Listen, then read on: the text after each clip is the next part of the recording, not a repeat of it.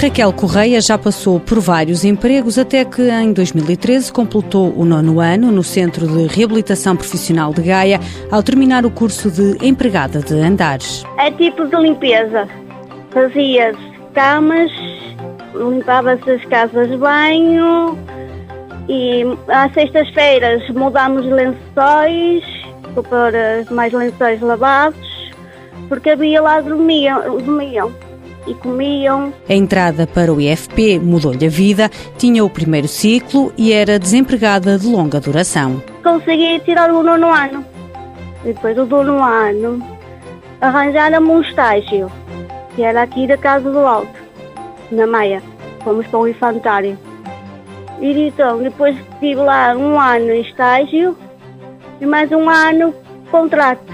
E acabou-me o ano passado, em maio. Depois desta experiência, regressou ao Centro de Reabilitação Profissional de Gaia, até que surgiu uma oportunidade de emprego na Junta de Freguesia de Baguinho do Monte. É a limpeza da junta, limpar as casas de banho, apanhar a mopa, apanhar o lixo, passar para o pano, o chão, limpar o pó, uma oportunidade integrada na medida contrato-emprego, inserção para pessoas com deficiências e incapacidades. O marido de Raquel Correia está desempregado. Eu tenho que trabalhar, tenho que ser independente, porque o meu marido também está em casa desempregado e é doente como eu. Raquel Correia é seguida desde criança no Hospital Magalhães Lemos, no Porto.